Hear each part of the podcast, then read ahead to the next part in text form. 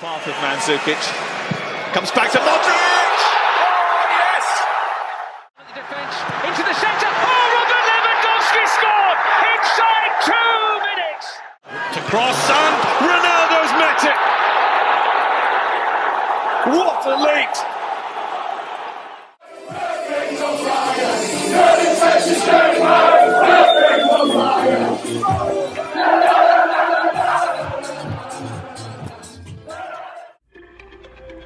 24 equipas, 622 jogadores e um mês recheado de futebol. Sejam bem-vindos ao Euroscout, podcast da ProScout que irá acompanhar o Euro 2020 diariamente. Vamos a isso. Olá a todos, bem-vindos ao Euroscout. É verdade, temos campeão europeu. A Itália venceu a Inglaterra nesta final muito antecipada e conquista assim o título europeu, uh, o primeiro deste século, depois de já ter conquistado uh, em 2006 o, o, Mundial. Novamente nas grandes penalidades, uh, mais uma vez a Itália a ter um jogo que vai a prolongamento e já, já, foi, já foram vários nesta fase eliminar. Mais um jogo em que, em que mostrou algumas debilidades que não tinham sido vistas na, na fase de grupos, mas a verdade é que conseguiu levar a vitória deste jogo, onde a Inglaterra esteve muito bem no início do jogo e depois acabou por, por recuar em demasia, se calhar acusar alguma, alguma pressão no jogo, mas a verdade é que tivemos uma bela final ao, ao ritmo e ao estilo daquilo que, que se esperava, não, não muito brilhante, uh, não, não houve tantas oportunidades como noutros jogos, mas a verdade é que uh, foi uma final que, que cumpriu as expectativas que tínhamos. Mais uma vez, agradecer à, à adega de Palmela, que esteve connosco durante todo este europeu e que está aqui uh, neste, neste episódio da final, como sempre, como sempre tem sido. E agradecer também a quem nos tem ouvido até ao momento e pelo feedback que, que nos deram ao longo do europeu. Comigo, para, para terminarmos estes, estes episódios pós-jogo, hoje tenho comigo dois colaboradores da ProScout que já passaram aqui muitas vezes. Primeiro, Daniel Souza, recordista de presenças no Euroscout, uh, muito habituado a estas andanças, e depois também o Felipe Teixeira, que nos fala numa noite tardia na, na Finlândia, mas que estará aqui também para, para dar o seu contributo mais uma vez de forma, de forma muito competente. Daniel, já, já consegues respirar? Uh, como, é que, como é que viste esta final? E o que é que tens a dizer de, da Itália ter saído campeã neste jogo? Ora, uh, boa noite, Rodrigo. Uh, bom dia ou, ou, boa tarde, dependendo da hora uh, que os nossos ouvintes forem, forem ouvir este, este episódio. acho que, não querendo alongar-me já muito, porque isso está, está guardado para mais, para mais daqui a pouco, acho que vou só dizer que ganhou a melhor equipa. ganhou aquela equipa que. Um, que antes do europeu parecia uh, ser a principal favorita, uh, tendo em conta aquilo que, que apresentava dentro de campo. Um, Pregou-nos algumas partidas durante a competição, uh, fez-nos duvidar em alguns momentos se de facto estaria à altura ou não, mas, mas no final conseguiu sempre ultrapassar um, os obstáculos e uma equipa muito madura em campo. Um, e acho que, acho que é um vencedor com, com toda a justiça. E muito bem. Felipe, amigo, como, como é que estás? Como é que viste este jogo? Uh, estiveste bem, bem atento ao que se passou? Estás feliz ou mais triste para, pela Itália ter, ter saído vencedora? Uh, boa noite para vocês. É um prazer estar convosco a todos e, e boa tarde ou boa noite para os ouvintes que, dependendo da hora que vão ouvir também. Um, eu estou triste, queria que a Inglaterra tivesse ganho, mas prontos, na verdade, preferia Portugal, mas já que não pode ser entre estes dois, preferia a Inglaterra. Um, concordo com o Daniel, concordo com o Daniel, acho que a Itália mereceu. Um, foi a equipa que fez mais por isso. E um, também foi a equipa que, que quis mais e que hum, tentou mais com mudanças uh, eh, para a vitória e acho que o resultado é justo. Mesmo que tivesse sido nos 90 minutos, não, não seria escândalo pela hum, insistência e pelo querer, pelo muito querer italiano na segunda parte. É o que eu acho. Estou de acordo. Também acho que, que a Itália quis mais e fez mais por vencer.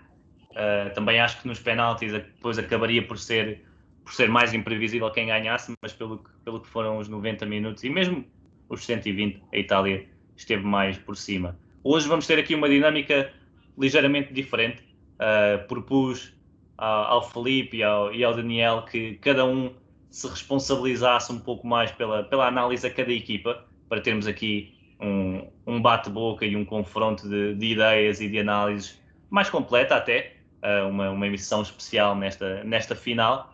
E irei começar uh, talvez pelo Felipe, porque o Felipe ficou encarregue de, de estar com a, com a Inglaterra e a verdade é que a Inglaterra começou muito melhor no jogo e portanto acho que vamos seguir um pouco a, a sequência do que foi este jogo. Felipe, Inglaterra alinhou com cinco, com cinco defesas, algo que, apesar de ser falado, foi um pouco inesperado. Saka saiu do 11, Trippier entrou para, para a ala direita e a verdade é que esta, este sistema, como já falámos tanto neste, neste Euroscout, uh, criou problemas aos italianos. Muita largura uh, por parte dos ingleses. A verdade é que um gol aos dois minutos uh, ajuda qualquer equipa e, e, a Inglaterra entrou pressionante.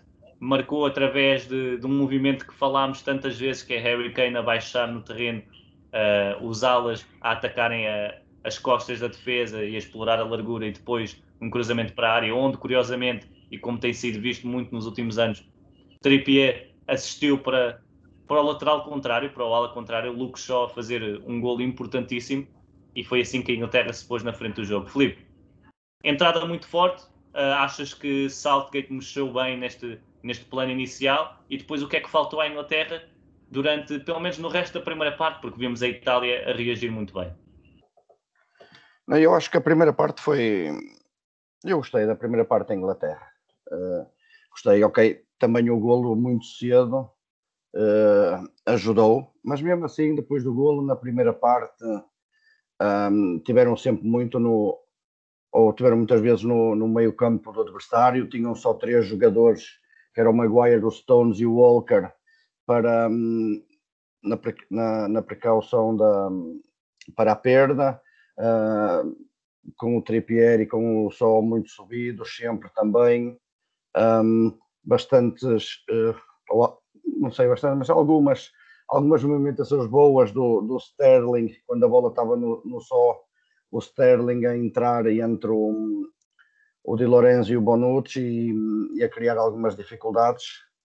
Um, eu, eu gostei, gostei da primeira parte. Não foi uma primeira parte tão forte uh, como a, a Inglaterra já tinha tido antes, mas um, eu, eu gostei, eu gostei.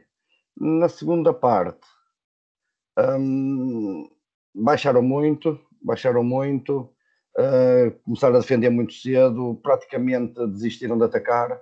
O Sterling na segunda parte não se viu, só aos 80 minutos, num, assim numa jogada de, de ataque, mais no contra-ataque, e, hum, e pronto, e puseram-se a jeito, puseram-se a jeito porque hum, só, só, só defenderam, só defenderam e não Pensa, pensavam que, que tinham a vitória assegurada e não me parece. Um, tanto é que, que, assim não aconteceu. Mas foi uma foi uma foi uma boa primeira parte e uma fraca segunda parte da Inglaterra. O Southgate também acabou por uh, a meu ver, poderia ter uh, mexido um bocadinho melhor. Acho que o, acho que o Grealish entrou tarde e um, poderia mexer mais um bocadinho se entrasse mais cedo. Um, o, o Saka entrou e não entrou tão bem como tinha estado. Um, e pronto, o, o Anderson também quando entrou não achei que, que fosse melhor do que o Rice, não achei. Um, gostei muito do Phillips, o Phillips encheu o campo, uh, secou o Berratti, não, não o largava por nada, uh, esteve muito bem. E, e é assim, e é a minha para já aquilo que, que me salta assim à memória do jogo é isto. Já vamos, já vamos a, a algo mais detalhado também uh, aqui para a frente. Daniel, uh, Itália, algo exposta na, na primeira parte, principalmente no, nos primeiros 20 minutos, vimos uh, a Itália com dificuldades claras. como já tínhamos falado também, aquele, aquele trio de ataque não dá, não dá a confiança necessária para, para alguém que quer dominar todos os jogos. É verdade que Immobile faz, faz uma exibição, eu diria, bastante fraca. Faltou ali uma referência no ataque para, para conseguir segurar a bola, para conseguir apoiar o meio campo uh, quando, quando não havia mais outras soluções. E, e, a verdade é que a Itália só até aos 20 minutos é que só aos 20 minutos é que conseguiu assumir-se na partida. O que é que faltou ao planejamento inicial de Mancini, na tua opinião? o que é que fez com que a Itália depois estivesse melhor no jogo uh, desde essa primeira metade da, da primeira parte, digamos assim?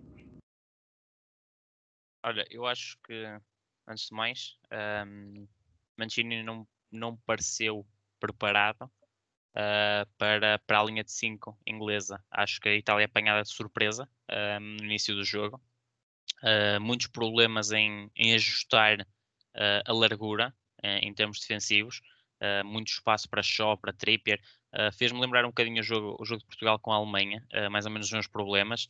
Um, Di Lorenzo e Emerson muito juntos aos centrais e, um, e, Inglaterra com facilidade em jogar em, em toda a largura do campo. Um, na primeira parte, sobretudo pela ação de, de Phillips e de, e de Rice, e nós falamos muito aqui uh, das dificuldades com bola deste, deste duplo pivô, mas sem bola acho que foram a principal razão para, para a Itália não ter conseguido uh, estar tão bem uh, ofensivamente. a Itália é uma seleção muito forte na, nas combinações interiores, naquelas tabelas curtas, mas um, Rice e Phillips colocaram-se ali na frente do, dos centrais e, e, um, e foram secando todas as, as tentativas. Uh, o próprio Insigne um, muito.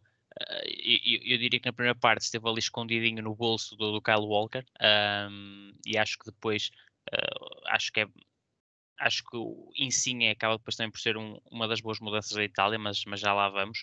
Um, acho que depois o, o clique para a Itália mudar no jogo, eu acho que nem parte muito da Itália. Eu acho que hum, a Inglaterra acaba por ser uh, a sua pior inimiga neste, neste encontro, porque um, entrou bem, marca cedo, apanha a Itália de surpresa, parecia ter o jogo controlado, uh, mas depois Southgate mandou as tropas recolher, uh, optou por uh, da, passar a dar iniciativa à Itália e, e preocupar-se meramente em defender, quando ficou claramente a ideia de que um, continuando naquela toada e enquanto a, a, Itália estava a ter dificuldades para ajustar à, à mudança tática inglesa para este jogo, a Inglaterra podia, podia ter um, causado mais estragos ainda. Por isso, eu quando olho para, para o que foi o jogo, uh, acho que o que abre espaço para que a Itália depois possa arrancar para uma exibição uh, que foi sendo cada vez mais dominadora uh, à medida que o tempo passou, é, é essa, essa atitude inglesa em, um, em abdicar de jogar e em preocupar-se meramente em defender. Sim, olha, era mesmo para aí que, que eu ia passar para, para o Felipe. Uh, gostei da tua menção a Portugal-Alemanha, porque eu também admito que, que, me lembrei várias vezes desse jogo. Uh, depois, uh, durante a primeira parte, principalmente, a verdade é que houve ali uma surpresa. No caso de Portugal, não era surpresa, mas houve uma surpresa no lado, no lado italiano que, que não foi fácil controlar a, a tal largura e, e, o homem do lado contrário estava quase sempre, quase sempre livre. Uh, nesse início de jogo, Inglaterra quase sempre a começar pela, pela esquerda, uh, Luke Shaw uh, a, conseguir, a conseguir desequilibrar, encontrar Harry Kane e depois a Inglaterra a mudar muito bem para o lado contrário, onde tinha sempre Trippier livre. E acho que foi a partir daí não só o gol, mas as vantagens que a Inglaterra foi criando no início do jogo mas depois a verdade é que Mancini esteve, esteve bem durante, durante a partida, uh, já lá iremos, mas, mas mexeu muito bem, a meu ver, e conseguiu reequilibrar as, as contas, uh, não só no resultado, mas, mas mesmo no domínio do jogo. Felipe, a verdade é que a Inglaterra marca os dois minutos e, como tu disseste, recuou bastante, não só uh, naturalmente por, por estar a ganhar, mas a verdade é que começando o tal jogo com, com cinco defesas, ver-se a ganhar muito cedo, saber da pressão do jogo e, de, e do o que implicava vencer esta final, uh, Mason Mount, Sterling e Harry Kane não eram suficientes para, para bater uma, uma Itália que, que defende bem e, e Inglaterra quase sempre só atacava com três e mesmo Mount e Sterling muitas vezes uh, fechavam junto a, a, Rice e Phillips quase num, num 5-4-1 a defender que, que, que deixava Harry Kane muito isolado. Achas que foi esta abordagem de, de Southgate e da, e da equipa do, dos jogadores durante o jogo que impediu que depois, quando há um empate da, da Itália no, no gol de Bonucci aos 67 minutos, parecia que já, era, já não havia soluções dentro de campo para o lado inglês para, para voltar a dominar a partida? Não, eu, eu acho que eles não contavam sofrer o golo. E, e depois também eh, começou a faltar pernas, porque o, o Kane vinha muitas vezes abaixo. Eu, eu, eu, uma altura do jogo, eu vi o, o Shaw estava a pressionar no meio como fosse o Kane, e o Kane estava no lugar do Shaw. Uh, e com, com o Kane a vir muitas vezes abaixo, o, o Rice e o Phillips a correrem sempre, muitas vezes o Phillips a pressionar na grande área adversária. Um, eu, eu acho que também faltou pernas, acho que faltou pernas e, e eles quiseram fechar a casinha, como às vezes se diz no, no futebol brasileiro. E, e pronto, eles não estavam a contar e depois não tiveram reação. Não tiveram reação e, e a avalanche italiana também estava muito forte, estava muito forte e não, não nos deu não nos deu hipótese, digamos assim. E eu acho naquilo que eu vi, por exemplo, muitas vezes a construção da, da Inglaterra era longa e o, o Phillips tinha sempre gente com ele. ele. Poucas vezes a Inglaterra construiu pelo Phillips ou pelo Rice. E, e quando tu bates a bola na frente para o Kane, as probabilidades de ganhar é 50-50. E depois quando tens Bonucci aqui a linha do outro lado, não é? se calhar esses 50 ainda vão baixar mais.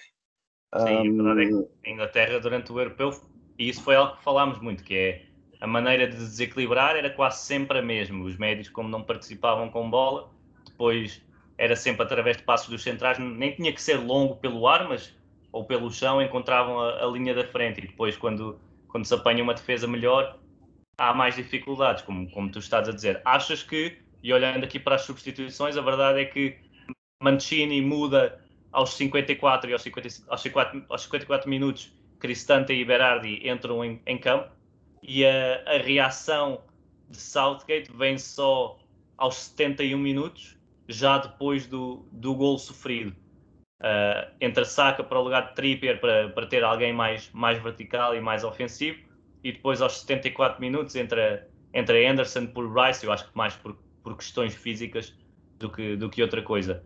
Achas que Southgate mexeu bem no jogo? Soube, soube, soube tentar inverter um pouco a tendência daquilo que, que, o jogo estava a ser? Ou achas que também essas alterações, como tem sido hábito ao longo do europeu, e, e é verdade que que, já, que também já, já referimos isto, Southgate não tem estado sempre bem a mexer durante o jogo.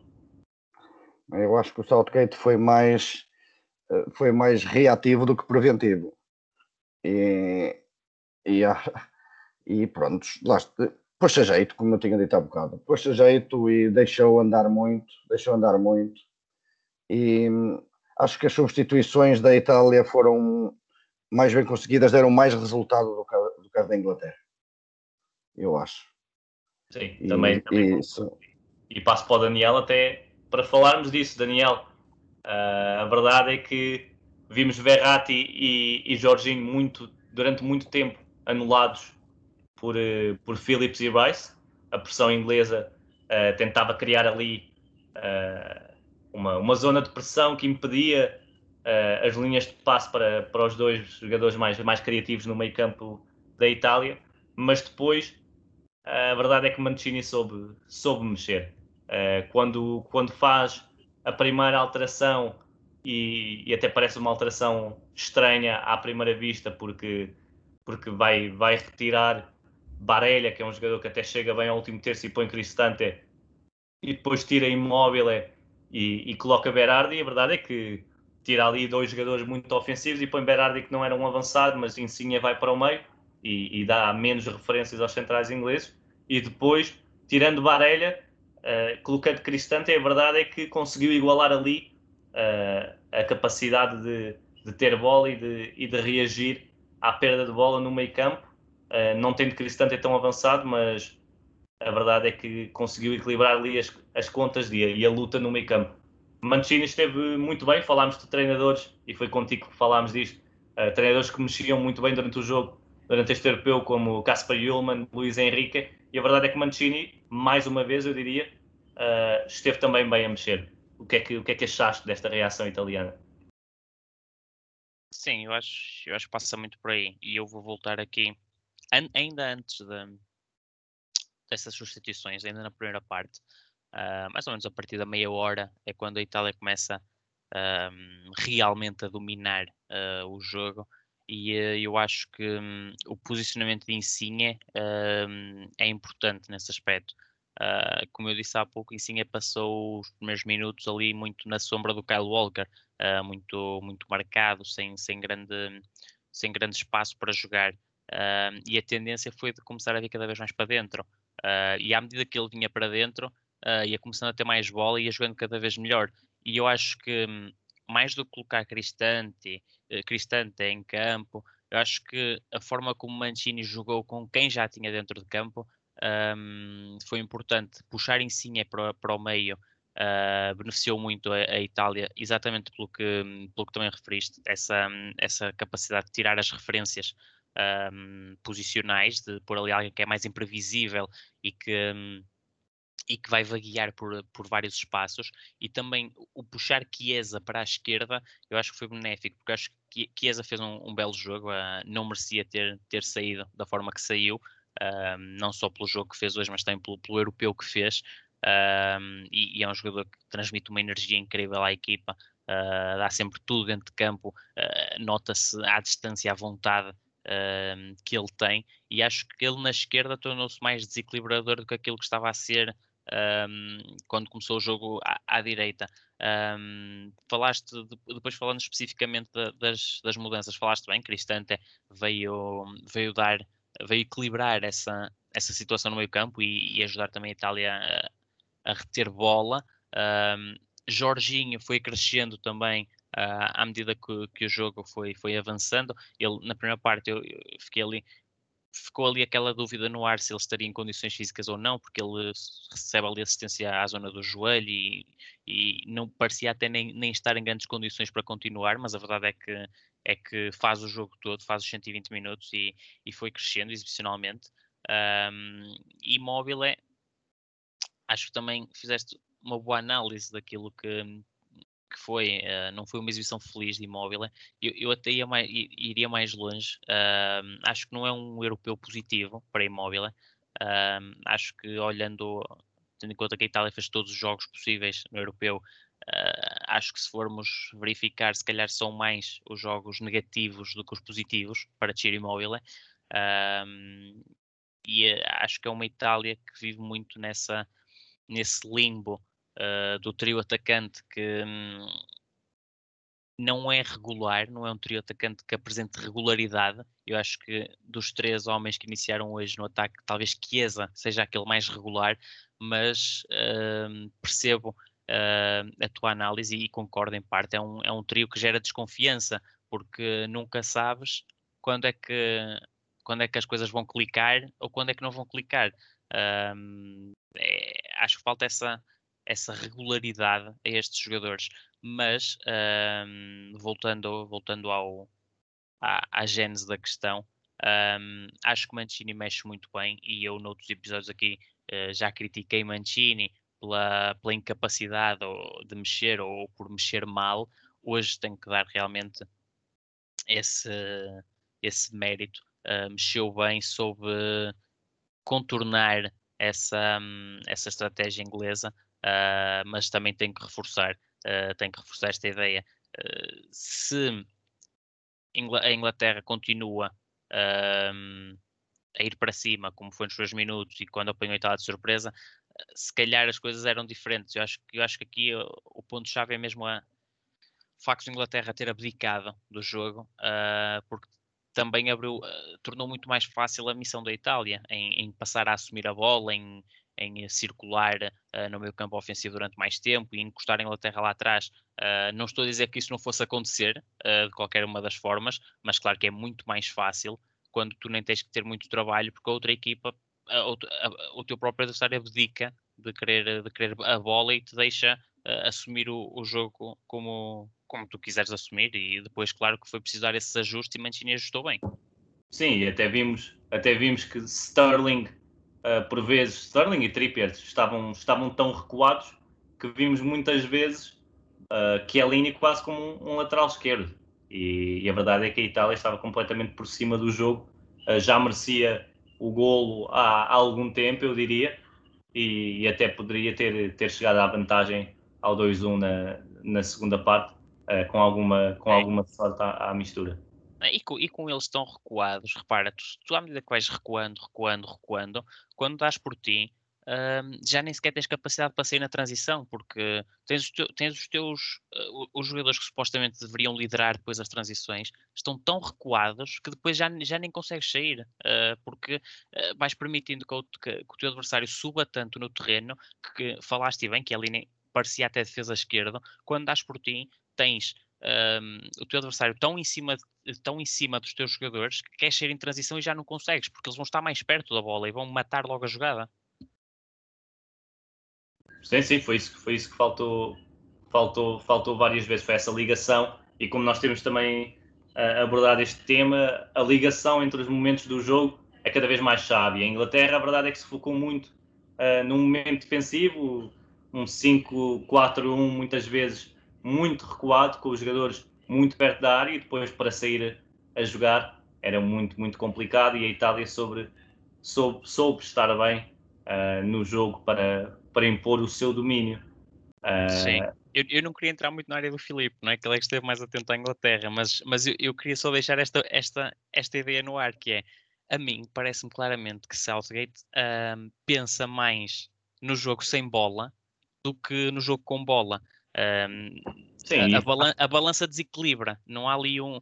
É, notas claramente que há uma prioridade em defender do que, do que propriamente em atacar, porque depois, é, como falaste, a ligação falha. Depois tu passeis em... Ok, precisas de, de, um duplo pivô como Rice e Phillips uh, para defender bem e para, para recuperar bolas. Aceito, aceito a ideia. Mas depois precisas ter um elemento de ligação para uh, saberes o que, faz, o que fazer com a bola quando a recuperas.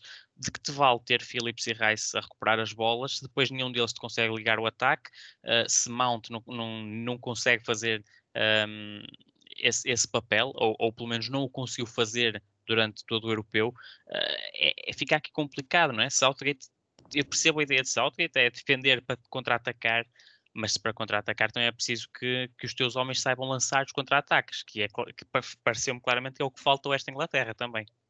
Sim, eu acho que neste momento até já podemos uh, começar a discussão e não temos que, que dividir mais entre Inglaterra uhum. e Itália, porque, porque já estivemos aqui uh, na, na, análise mais específica ao jogo, mas Felipe, eu não sei se isto é, não sei se isto é polémico ou não, mas eu diria que, que esta Inglaterra não é assim tão diferente de, de Portugal, por exemplo. Eu acho que o que faltou a Portugal foi defensivamente uh, estar ao nível que se previa neste europeu. Não sei se concordas ou não. A verdade é que são dois treinadores que, que primam ali pelo, pelo núcleo, o núcleo no corredor central de ter uma defesa sólida e, e elementos à frente dessa defesa que conseguissem estabilizar a, a, equipa defensivamente e depois tem individualidades na frente de ataque que conseguem decidir jogos. E vimos que Ronaldo, e fazemos aqui esta menção, termina o europeu como, como melhor marcador e é, é, inacreditável porque ele praticamente só marcou, ele só marcou em três jogos e, e acaba por ser o melhor marcador da, da competição.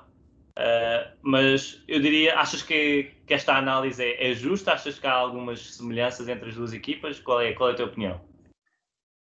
Acho que há algumas, acho que há algumas, mas uh, voltando um bocadinho àquilo que o Daniel estava a dizer, um, eu acho que aos 70 minutos, quando o Southgate joga com uma linha de 4 atrás, melhorou um bocadinho, eu acho. Um, porque isso fez com que preenchesse mais o meio campo e depois acabasse por estar melhor. Mas, hum, mas de, quando, antes dessa substituição, hum, eu concordo, eles estiveram fora do jogo praticamente. Eu, eu gostei quando eles meteram a linha de 4, acho que melhoraram. Mas se fosse eu, talvez não pusesse o Zaka, eu talvez pusesse o, o Grealish, mas, mas ele é que está lá, ele é que é o treinador. Um, em relação à comparação com Portugal, uh, eu gostava muito, eu, eu adorava que, que, os, que, os meio, que, os, que os médios centros de Portugal, especialmente no jogo contra a Alemanha, tivessem a intensidade e a agressividade sem bola que tem o Rice e o Phillips porque eu não vejo isso nos de Portugal. O, o Danilo, o Danilo vai, mas se a gente tivesse, por exemplo, o Danilo e o, e o Palhinha, acho que aí iria -se ser mais eh, parecido com a Inglaterra, mas com o Danilo, com o William, William e o Danilo, eu não acho que o, William tenha uh, neste momento a agressividade e a força e, de um Phillips e de um Rice. Mas eu, eu, não, eu, não, eu não sei, eu, eu acho. Eu, eles, as duas equipas, as duas equipas são mais muito assim resultadistas. Eu acho, elas é ajustam-se parece-me que a primeira prioridade de ambas as equipas, Portugal e Inglaterra, é não sofrer gols começa logo por aí. Por isso é que eles têm o duplo pivô e fecham bem o meio. E, mas quando, quando precisam de ter bola e se calham de sofrer um golo e têm que marcar, eu acho que eles vêm-se um bocado atrapalhados. E depois é em Portugal é sempre bola para o Ronaldo e, e na Inglaterra é um bocado bola para o Kane. É? Ele vem sempre muito abaixo. Uh, entre linhas, buscar bola e tudo, mas ele também, um ponta de lança, ele vindo sempre abaixo, ele quando precisa estar junto da área, não está lá ninguém. E, ok, é, é muito, é muito bom que, que um avançado que, que baixa para abrir espaços e tudo mais. Mas um avançado tem que estar junto da área. Porque o avançado, a prioridade do avançado é marcar gols e, e, e, ele, ele baixando muito, baixando muito, quando a equipa precisa dele, não, não está lá. E depois é como o Daniel dizia muito bem: uh, todos baixam, todos baixam. Depois a Inglaterra ganhava a bola para transições, quem é que está lá? Ninguém. É o que eu acho. Sim, e agora tenho aqui uma, uma pergunta que também é curiosa, porque a verdade é que uh, os, os penaltis decisivos da, da Inglaterra, quem acaba por, por falhar é, foram, foram o Rashford e, e o Sancho. E o Saka. Depois o Saka também, também falha, mas eu queria pegar no, nos outros primeiros dois, uh, porque Rashford e Sancho entraram aos 119 minutos para dar uma ideia, só para bater o penalti. O que é que tu achas como, como treinador uh, e que também que estás envolvido no, no, futebol? O que é que tu achas destas substituições? Uh, eu sei que muitas vezes resulta e, e não podemos ter uma, uma visão só, só resultadista, porque hoje não correu bem, mas a verdade é que dois jogadores que não estão no jogo, que não estão envolvidos na, na pressão do jogo e no, e no ritmo do jogo, acabam por, por, ser chamados para bater os penaltis decisivos. Uh, tanto Rashford como Saka como Sancho são jogadores muito novos também e a assumirem ali o papel decisivo. O que é, que, é que achaste? Tens alguma opinião sobre isso? Sim, eu, eu gosto quando os treinadores são assim pensam nestes detalhes e gostei da ideia, gostei da ideia. E assim, falharam. mas isso não é culpa do Southgate, não é o Southgate que chuta. Mas o trabalho do Southgate foi, achou que eles são melhores do que os outros, provavelmente treinou, não é? Senão ele não, não os iria pôr. Ele arriscou. Calhou mal. Não, a gente não sabe. Não é? Poderiam ter acusado a pressão.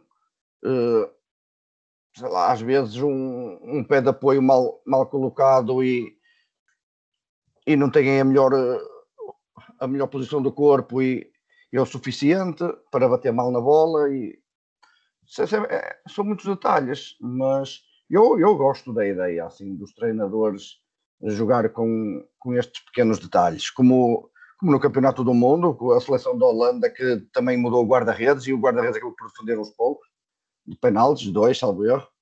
Hum, eu gosto disso. Isso mostra, pra, da minha maneira de ver, isso mostra a atenção e o pormenor do treinador. Muitas vezes faz a diferença, outras vezes não faz, mas muitas vezes acaba por fazer. E hum, aqui calhou mal. Mas lá está, acho que não é culpa do treinador, é culpa dos jogadores. Os jogadores é que falharam. Ou então nem é por aí. Ok, o, o Rashford. Ah, falhar, não é? Não, não, sempre, não, é precisar sempre alguém que vai falhar. Não, não, mas no caso do Sancho e do Saka, é mérito do guarda-redes. O Donnarumma defendeu. Não é? O Rashford mandou a poste. Falhou. Aí, pronto, não, foi falta de qualidade. Mas o, no Sancho, no Sancho e no, e no Saka, temos que também dar valor ao guarda-redes, não é? Sim, sem dúvida. E, e fazes aqui uma boa ponte, porque eu ia passar para o Daniel. Daniel, uh, a Itália esteve impecável neste, neste europeu. A verdade é que houve, houve muita qualidade dos lados do, do, lado dos italianos e vimos jogadores a assumirem-se, jogadores muito jovens. Uh, Donnarumma ainda tem muito para disputar, Barella também, uh, Chiesa também tem, tem muito ainda por jogar. Vimos Locatelli a, a assumir-se uh, durante vários momentos e a verdade é que é uma seleção que, apesar de ter jogadores uh, já com, a, com alguma idade, uh, Chiellini, Bonucci, o próprio Insigne não é, não é novo. Há muito futuro nesta, nesta Itália. Atualmente, como campeãs, campeã europeia, uh, substituindo Portugal, que, que até foi durante cinco anos e, e, muitos, e muitos minutos campeão, campeão da Europa, algo que não é normal. Uh, como é que achas que a Itália vai agora para os próximos anos? Achas que é esta a base para, para a seleção italiana? Tínhamos também Raspadori no banco, por exemplo, uh, Bastoni. Há, há muito futuro para esta Itália? Eu acho que sim. Eu acho que quando olhas para uma Itália que é campeã da Europa e um, grande parte das figuras que, que te saltam à, à cabeça são, são jogadores jovens e que ainda têm muitos anos pela frente, acho que só podemos pensar num, num, futuro risonho para, para a Itália. Eu acho, eu acho que hum, não só o futebol, mas, mas o desporto em geral, em Itália, uh, devia ser um caso de estudo nesta altura e, uh, acima de tudo, um caso de exemplo para vários outros países. Uh, porque eu não sei o que é que os italianos andam a fazer na formação, mas não é só no futebol que eles têm vindo a ter um, fornadas uh, de atletas de grande qualidade, que têm grandes resultados. Uh, ocorre, por exemplo, o ténis à cabeça, onde Itália hoje em dia é capaz de ser o país que, um, que mais talentos produz e, e com resultados. Hoje em dia tens uh, imensos atletas uh, italianos no, no ténis, ali com os 18, 19, 20, 21 anos, que já se vão assumindo como, como alguns dos melhores atletas do mundo. por isso acho, acho que é, um, acho que o que se vai fazendo o que se vai fazendo em termos de desporto em Itália, nas várias modalidades, uh, devia ser caso estudo e exemplo para, para vários países. Acho que, esta, acho que as bases estão lançadas, acho que é uma Itália que poderá vir a ter muito sucesso futuramente. Uh, Parece-me estar mais à frente do que Espanha, Alemanha, Países Baixos, que estão agora a começar esse processo de, de remodelação. A Itália começou isso mais cedo e já está agora a começar a colher frutos um, e acho que poderá uh, durante mais, mais alguns anos fazê-lo. Depois, talvez uh, as coisas comecem a ser mais complicadas, uh, será sempre candidata, mas à medida que também as outras seleções forem avançando nesse processo de remodelação e, e também construindo as suas novas bases, a concorrência vai aumentar, obviamente. mas acho que sim, acho que a Itália tem condições para continuar no topo ou a lutar pelo topo, pelo, pelo lugar do topo, uh, durante os próximos anos. Eu ia só também deixar uma, uma nota em relação à, à, tua, à tua questão anterior para o, para o Filipe sobre, sobre os penaltis, que é, é o seguinte. Um, é preciso olhar que Rashford, Sancho, Saka são todos jogadores muito novos e que e o futuro da seleção inglesa também passa por eles.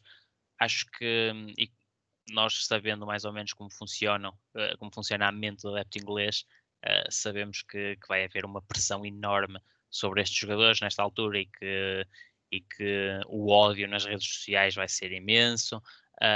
Acho extremamente importante, uh, nesta altura, protegerem estes jogadores, protegerem ao máximo estes jogadores, porque o futuro da seleção passa por estes três, como passa por outros, mas estes três vão estar ligados ao futuro da seleção inglesa, sem dúvida alguma. E acho que é importante protegê-los para que não se corra o risco de, de alguma forma, queimar aqui três talentos por algo que, que acontece, é futebol, não é? Um, é o que se costuma dizer, para, para falhar é preciso lá estar, não é? E, um, e se calhar, uh, nós nunca sabemos, mas quem, quem, é que nos garante que até uh, as escolhas de Southgate uh, não seriam outras e alguém se chega à frente e diz que não está confortável para bater o penalti? Pode acontecer, eu, eu, já me, eu enquanto, quando jogava na, nos colégio de formação já me aconteceu isso. Já tive colegas a, a dizerem que não estavam confortáveis para bater o penalti. Sim, um... até, posso, até posso dizer que, por exemplo, o Grealish, que era uma escolha que se calhar muita gente diria que poderia ou deveria bater, ele só tem um penalti batido na carreira, acho que foi na, na equipa de reservas do, do, Aston, do Aston Villa na altura, e também mostra que nem todos os jogadores independentemente de terem muita qualidade dentro do campo, nem todos os jogadores têm esse perfil para, para se assumirem. E Grealish, que sempre foi o melhor jogador na, nas equipas por onde passou, por exemplo, não, não assume. E, e há jogadores que realmente não têm, não têm esse, esse perfil e, e nem sempre há, há, há, um momento Ronaldo Moutinho para dizer vem bater que tu, que tu bates bem, porque há jogadores que simplesmente não têm essa confiança. Sim, exatamente. E eu, eu acho que também nós, eh, por um lado, estamos a ver a, coisa pelo prisma errado, não é? Uh, as pessoas veem porque veem ao, ao resultado, não é? Falharam. Uh, mas também temos que ver que uh, é preciso um, elogiar a força mental destes jogadores, destes jovens, não é? que não tiveram nenhum problema, mostraram ser fortes psicologicamente e, e ok, vamos bater. Não temos, não temos receio de bater um penalti. Uh, é, é como te digo, há muitos jogadores que chegam à hora e, e, e, não conseguem lidar com a pressão e dizem que não querem, que não querem bater. Uh, ali não, eles, eles quiseram bater, bateram e podia ter corrido bem, não correu. Uh, são muito jovens, vão ter muitas mais oportunidades uh, para que as coisas corram bem. Acho que não se deve. Um, isto, isto seria mais uma mensagem mais para os adeptos ingleses, não é? Mas acho que não, não devem procurar queimar, entre aspas, estes jogadores, porque isso de certa forma também os prejudicaria mais para a frente, porque é como te digo, estes são, são três jogadores que vão estar de caras no futuro da, da seleção inglesa e, eh, e que vão, vão ser muito úteis, não é? Uh, acho que, que, sobretudo Sancho e Rashford um, são jogadores que na geração deles um, são dos melhores, são dos melhores que, que há no mundo. Por isso acho, acho importante protegerem, acima de tudo, esses jogadores nos, nos próximos tempos, porque já se sabe como é que funcionam as redes sociais e, e todo esse ambiente, e ainda para mais Inglaterra, não, não vai ser um ambiente bonito para esses jogadores. E, e tenho-te a dizer, infelizmente, que, que o abuso a esses jogadores já está a acontecer uh, de forma racista de muitos deles, de forma ofensiva também. As redes sociais de, de Rashford e, e de Saka, infelizmente, já estão a ser invadidas por, eh, e peço, peço desculpa a expressão por anormais uh, que, que, não, que, não, que não gostam de futebol ou não devem gostar de futebol assim tanto para, para tomar estas decisões. Uh, e passando agora também vou continuar contigo, Daniel, só para, para antes de avançarmos para as escolhas finais, queria saber, estiveste aqui muitas vezes no Euroscout, a tua opinião geral do europeu uh, e também queria saber quem, é, quem foi o teu jogador do europeu. Uh, e depois vou fazer esta pergunta ao Felipe também, ele que se vá preparando. O jogador, o jogador do europeu uh, que, que para vocês os dois. Uh, a tua visão deste europeu, para mim, e deixo aqui já, já a minha opinião, para mim foi um europeu que excedeu claramente as expectativas. Olha, eu acho que sim, sabes? Eu acho que, hum, que é um europeu que, que excede claramente as expectativas. Foi um bom europeu. Uh, não começou muito bem, não é? Ali aqueles primeiros dois dias foram ali mais para arrancar, digamos assim. Uh, mas temos que ter atenção que são jogadores que, hum, derivado do, cenário de pandemia, uh, não tiveram grandes férias, ou, ou, praticamente nenhumas, não é? Estão a, jogar aqui há muito tempo consecutivo, com, com campeonatos foram parados e depois tiveram que recomeçar, acabaram mais tarde. Este, este, estes constrangimentos de calendário uh, faziam, se calhar, prever que a coisa pudesse ser eh, mais fraca neste europeu. Mas um, a verdade é que o europeu teve, teve qualidade, teve muita qualidade. Um, em termos de jogadores, pá, há uma lista, uma, uma grande lista de onde se podia escolher, não é? Uh, eu só acho que. Um, só posso escolher um. É... é, eu, eu acho que se tiver que escolher o jogador deste europeu, uh, eu iria para Donnarumma, porque eu, eu depois, a outra escolha seria não um jogador em particular, mas uma dupla, que seria Chiellini e Bonucci.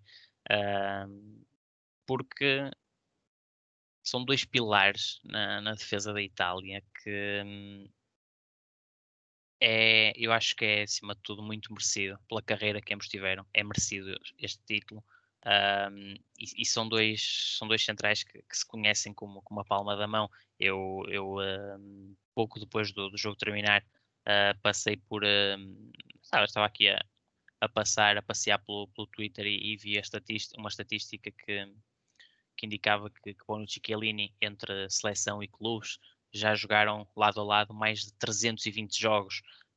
Um, é muito minuto uh, ao lado um do outro e também, também por aí já, já, já tem certas dinâmicas que, uh, que não são que não, não verás uh, em muitas outras duplas, porque efetivamente 320 jogos ao lado um do outro já jogam de olhos fechados, não é?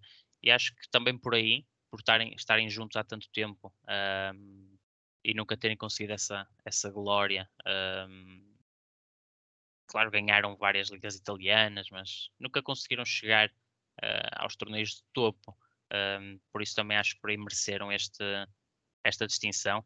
Agora, se escolher um apenas, uh, eu acho que iria para Donnarumma, pela frieza.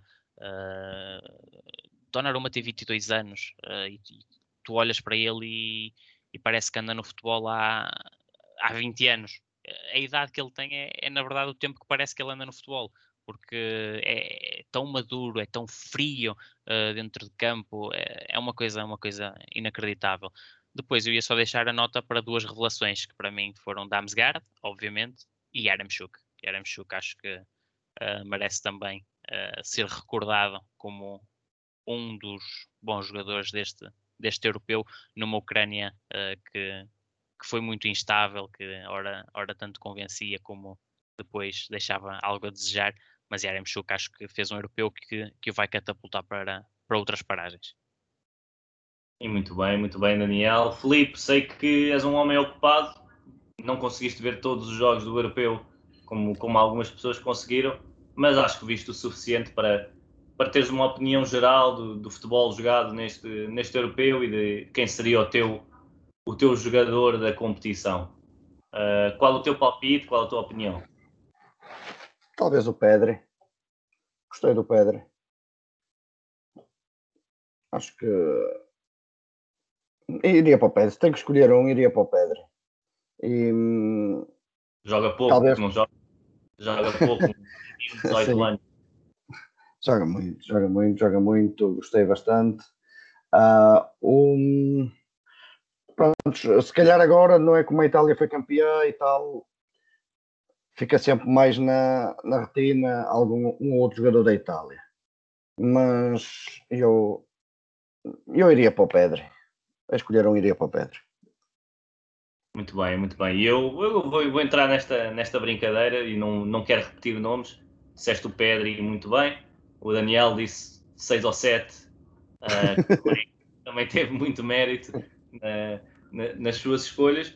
Eu diria que, para mim, há, há dois jogadores que, que têm que ser mencionados também. Eu diria até, até, diria até três, e, e estiveram todos na, nesta final. Uh, Jorginho faz uma, uma competição fantástica e, e tem muito mérito na, nesta Itália. Hoje uh, parecia com, com algumas limitações uh, físicas e mesmo assim contribui para, para excelentes momentos da, da Itália. E depois do lado campeão inglês... europeu a dobrar, campeão europeu a dobrar, Exato. Jorginho e Emerson.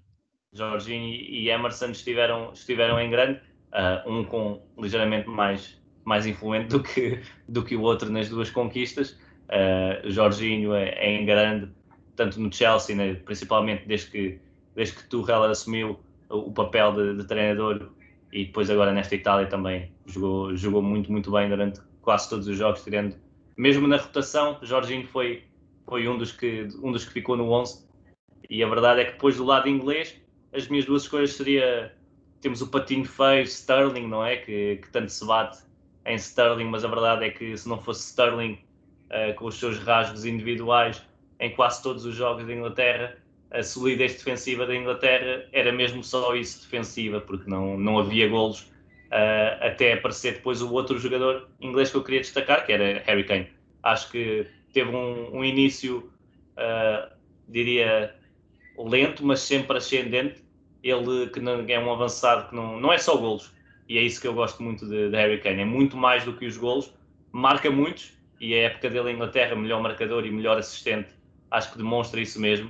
Uh, é um jogador para, para todos os gostos e que muito importante para as equipas. Tenho curiosidade em ver se vai ficar no Tottenham ou não. Uh, creio que no Espírito Santo ia, iria ficar muito feliz se ele, se ele continuasse. Mas seriam esses dois jogadores, juntamente com o Jorginho, que eu, que eu destacaria. E, e acho que é um europeu com muita qualidade, um europeu que que vemos uh, serem implementadas as tendências do jogo nos últimos anos, uh, muita qualidade individual. Em termos físicos, acho que foi muito melhor do que aquilo que eu esperava. Não houve assim tantas lesões de, de jogadores que tenham muita carga durante, durante o ano. Há jogadores como Pedri, que falávamos, que é um, é um craque que, que, chega e já vai com, com mais de 60 jogos, que é, que é algo absurdo no, no, nos últimos 9, 8, 9, 10 meses é, é, é absolutamente incrível. E, e, acho que nesse nível houve espetáculo nas bancadas, foi muito bom ter adeptos uh, de volta às bancadas, não tanto os adeptos ingleses, ingleses que hoje arranjaram confusão, mas, mas, mas todos os outros, incluindo os ingleses que, que, sabem festejar e sabem, e sabem perder. Acho que todos, todos os adeptos que estiveram no estádio houve uh, um grande ambiente, tirando um ou dois estádios, e, e foi um europeu que, que ficou na memória. Acho que já esperávamos há muito tempo por uma competição destas e, e foi muito bom ter o futebol de seleções e o futebol europeu de seleções de volta com muita qualidade nos bancos, na bancada, dentro de campo e até nos árbitros. E convém, convém realçar isso porque o VAR e, e os árbitros estiveram, eu diria quase 99% das vezes estiveram muito bem neste jogo. Queria também destacar uh, o árbitro de hoje, porque a verdade é que uh, tem, sido, tem sido muito, muito bom uh, durante, todo, durante toda a competição. Uh, o árbitro holandês que, que apitou o jogo de hoje merece também muito crédito pela, pela sua capacidade de, de liderar e de ser, de ser um árbitro muito constante e esteve durante todo o europeu muito, muito bem. E, e merece aqui também a, a minha menção. E agora passamos para as escolhas finais. Já estamos habituados são as últimas escolhas finais deste, deste europeu e vou começar com o Felipe. Felipe, hoje houve muitas decisões táticas importantes. Qual é o teu dedo do treinador do dia de hoje? Uh, eu iria para a entrada. Talvez dois. Foi a entrada tardia do, Grill, do Grealish e talvez a mudança tática de, de, da linha de quatro também um pouco tardia. Iria para esses dois momentos. Muito bem, Southgate aqui é em evidência. A verdade é que as coisas não correram bem depois do plano inicial ter, ter resultado. Depois para, para, para Southgate as coisas não, não correram tão bem. Daniel, qual é, qual é a, tua, a tua escolha para o dia de hoje? Eu vou para a alteração do posicionamento de Lorenzo Insigne. Um, acho que a Itália ganhou muito com, com Insigne mais ao meio, uh, a baralhar um, uh, as marcações inglesas uh, com aquela imprevisibilidade, aquela, aquele vaguear pelo, pelos vários espaços a, a, tirar referências para, para a pressão. acho que foi, foi a mudança mais, mais acertada de, de Mancini. Estou de acordo e eu tinha aqui várias, várias opções mas vou para, para, para outra que tinha aqui guardado. E a verdade é que acho que vou, vou chamá-la de o 8 ou 80 de Southgate. Excelentes escolhas iniciais, a linha de 5 a surpreender e a ter resultado. E depois a incapacidade da Inglaterra gerir não só as emoções, mas a, a qualidade do jogo recua bastante.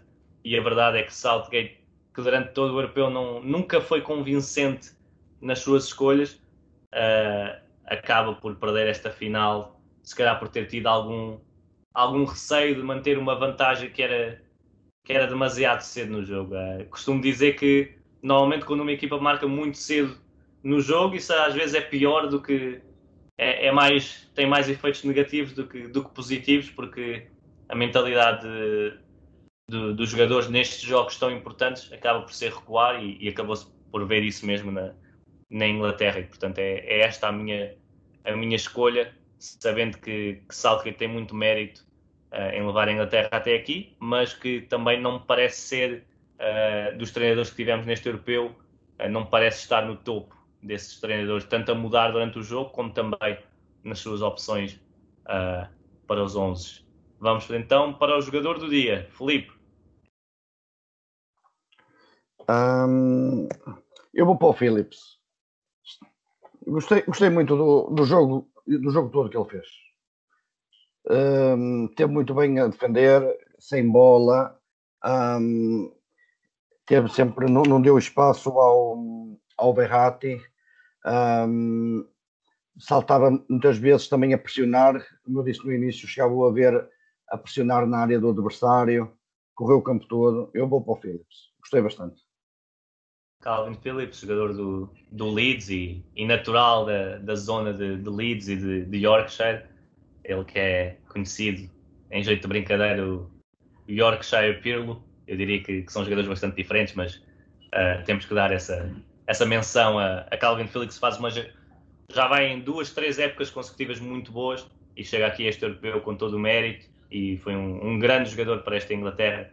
Surpreendeu bastante e, e, merece todos os créditos. Excelente escolha, Felipe. Daniel, a tua escolha? Donnarumma. Acho que acho que é justo. Acho que é justo para, para o que foi. Uh, não só o jogo de hoje como, como o europeu Donnarumma. Uh, não pode fazer nada, uh, a meu ver, no, no, lance do, do golo, do golo inglês. e a partir daí arranca para uma exibição, mais uma de, de frieza, de, de, de alguém que é imperturbável e depois brilha completamente também no, no desempate uh, por grandes penalidades, por isso vou, vou contornar uma. E muito bem, eu diria que o Felipe já estava aqui a, a rir porque discorda de ti nesse primeiro gol, já sabemos a, a, versão dele, mas, mas eu também concordo contigo, cara, era, era muito difícil fazer algo e faz um grande europeu, Donnarumma, um guarda-redes muito jovem, como já falámos, uh, transfere-se agora para uma equipa onde poderá ter essa ambição europeia, sabendo que é sempre uma incógnita o PSG. Uh, ah, e apesar de ainda não ser oficial, mas já estamos aqui a adiantar porque é, é sabido quase por toda a gente, não é? Uh, e é uma, uma excelente escolha, esteve muito bem nos penaltis.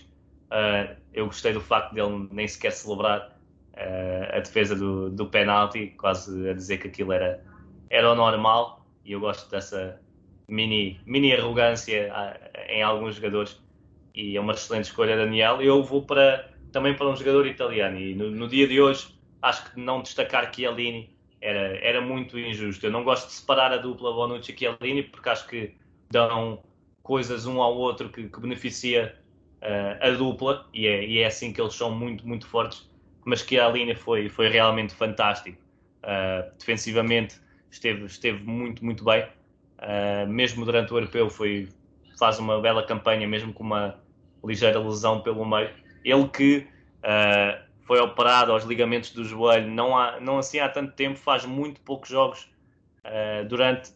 Eu hoje ouvi durante a transmissão que ele faz 20 jogos no, nas últimas duas épocas, o que, o que é muito pouco e é, mostra aquilo que, que Aline teve que combater nos últimos, nos últimos dois anos, um ano e meio. Uh, e a verdade é que chegar a este europeu e é. Eu, se me dessem Pepe e Chiellini, eu acho que era uma dupla fantástica e que ainda vai durar uns anos, uh, apesar da idade que ambos têm.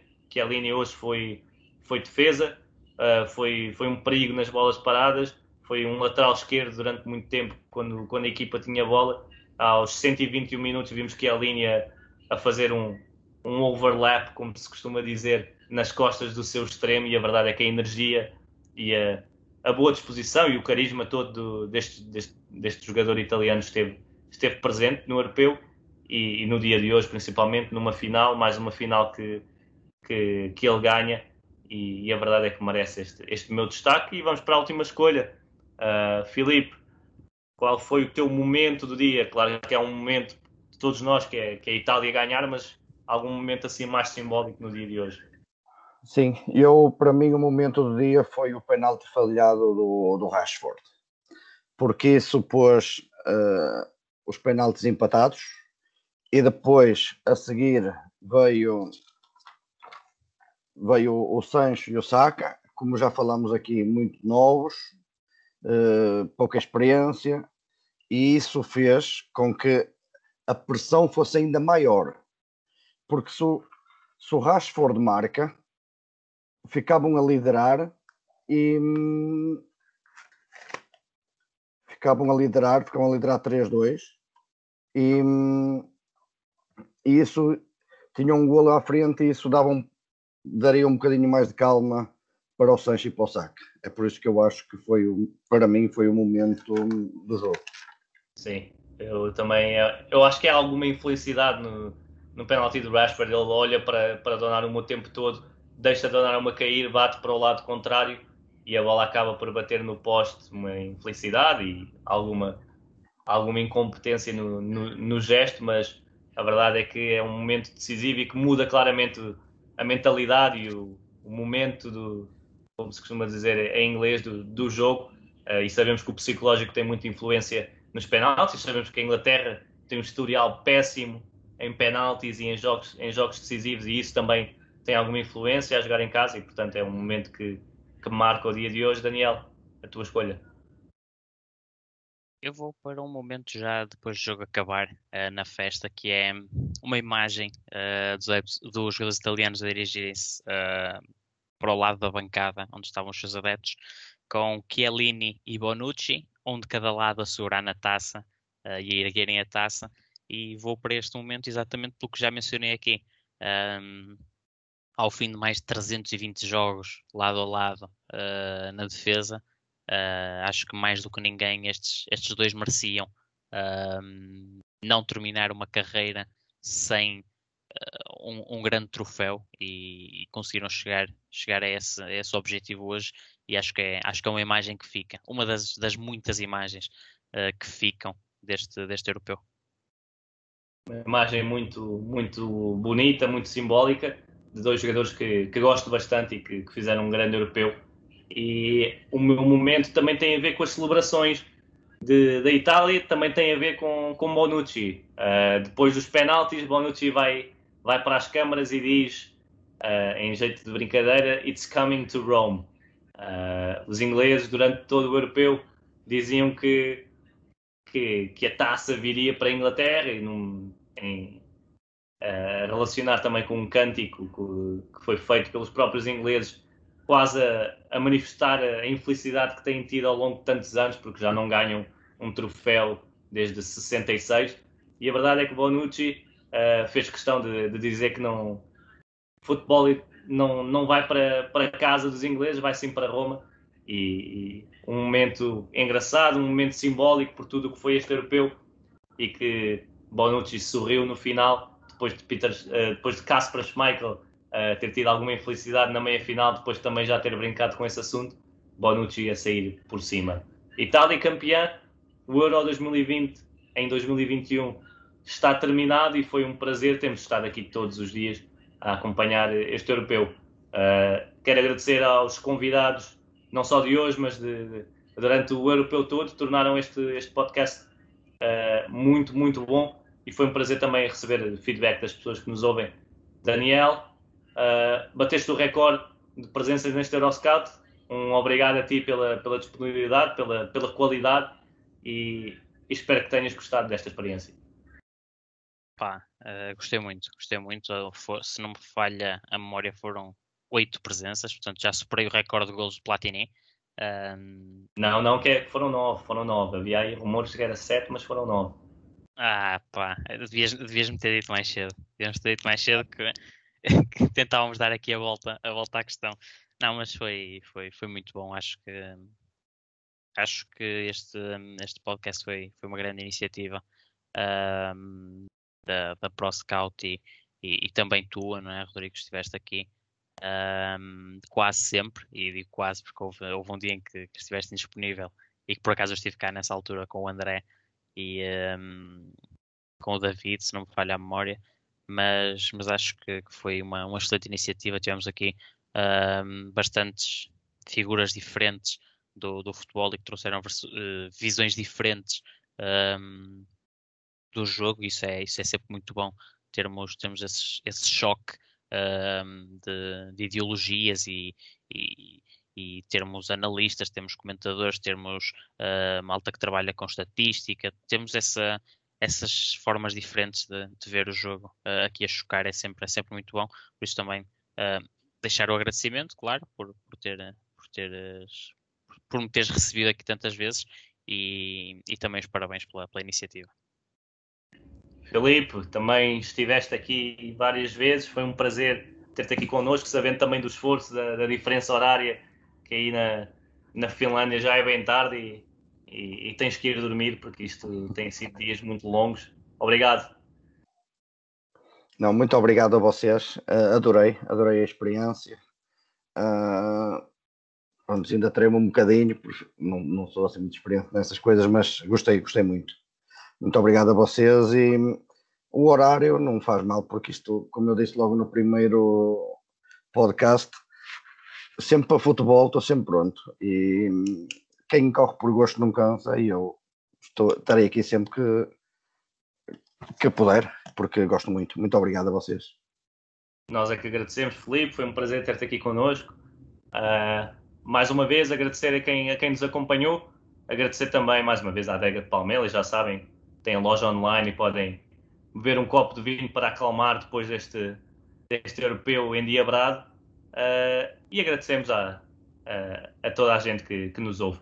Um grande obrigado, foi um prazer estar aqui e um grande abraço e até à próxima. É isso.